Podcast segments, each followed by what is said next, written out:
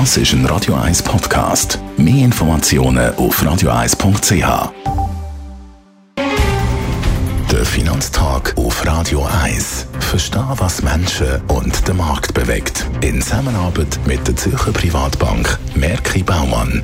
www.merkibaumann.ch wir reden mit dem Gerard Biasco, er ist der Anlagechef der Privatbank Merki Baumann. Heute über das Gold wird ja immer wieder als geopolitische Absicherung ins Feld geführt. Gerard, wie hat sich das Goldbesitzen in der russischen Invasion in der Ukraine verhalten? Also wenn man vergleicht, die Aktien haben etwa 6 bis 8 Prozent verloren. Und man kann schauen, Gold hat etwa gleich viel Prozent gewonnen seit der russischen Invasion. Das heißt, man kann eigentlich sagen, es hat seine Funktion als Diversifizierung, als Diversifikation bei geopolitischen Krisen auch jetzt eigentlich wieder wahrgenommen. Wenn man so ein bisschen Geschichtsbücher äh, schaut, wie hat sich das Gold bei früheren geopolitischen Krisen verhalten? Ja, ähnlich. Es hat sich von dem her kommt ja der Ruf bewährt. Wenn man schaut zum Beispiel im sogenannten Yom Kippur-Krieg, also in der Nahostkrise 1973, im Gefolge davon, ähm, wo die Aktien sind dort übrigens 15, 16 Prozent runtergefallen, äh, ist Gold ähnlich, 15 äh, Prozent aufgegangen. In der Kuwait-Invasion 1990 durch den Irak ist Gold auch etwa 14 Prozent angestiegen und beim Zweiten Golfkrieg ähnlich.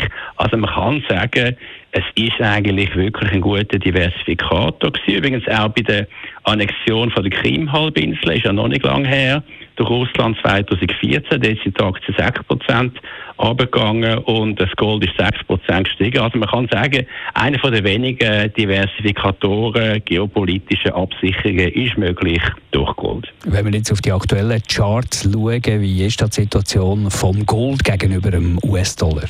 Ja, und auch wenn man es äh, abgesichert hat äh, mit einem Zertifikat, wo der Dollar abgesichert ist, sieht es ähnlich aus. Also gegen den Dollar, das ist ja, wo Gold immer eigentlich in dem äh, ähm, nominiert ist und gehandelt wird, gegen den Dollar, ist letztes Jahr so eine Bandbreite gewesen, 1700 ungefähr bis 1900. Aus dieser Bandbreite ist natürlich Gold jetzt gegen oben ausgebrochen. Das ist charttechnisch eigentlich ein Zeichen, dass man eher aufgehen und jetzt haben wir so eine sogenannte Widerstandszone, wie man sagt, charttechnisch bei 1970 ähm, ähm, Dollar pro 4 Unze Gold. Und wenn wir dort wieder drüber gehen, in den nächsten paar Wochen, dann ist eigentlich das Feld offen bis zum Testen vom Höchstpunkt von Gold, wo wir in der Corona-Krise, das heisst im Frühling 2020, und das ist um 2070 Dollar pro Unze Gold. Also das könnte dann tatsächlich ins Blickfeld rücken. Das heisst, wir sind dann nochmal etwa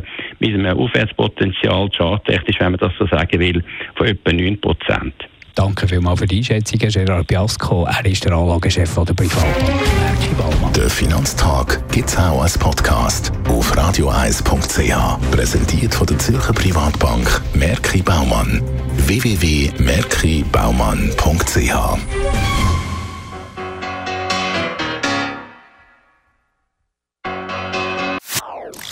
Das ist ein Radio 1 Podcast. Mehr Informationen auf radioeis.ch.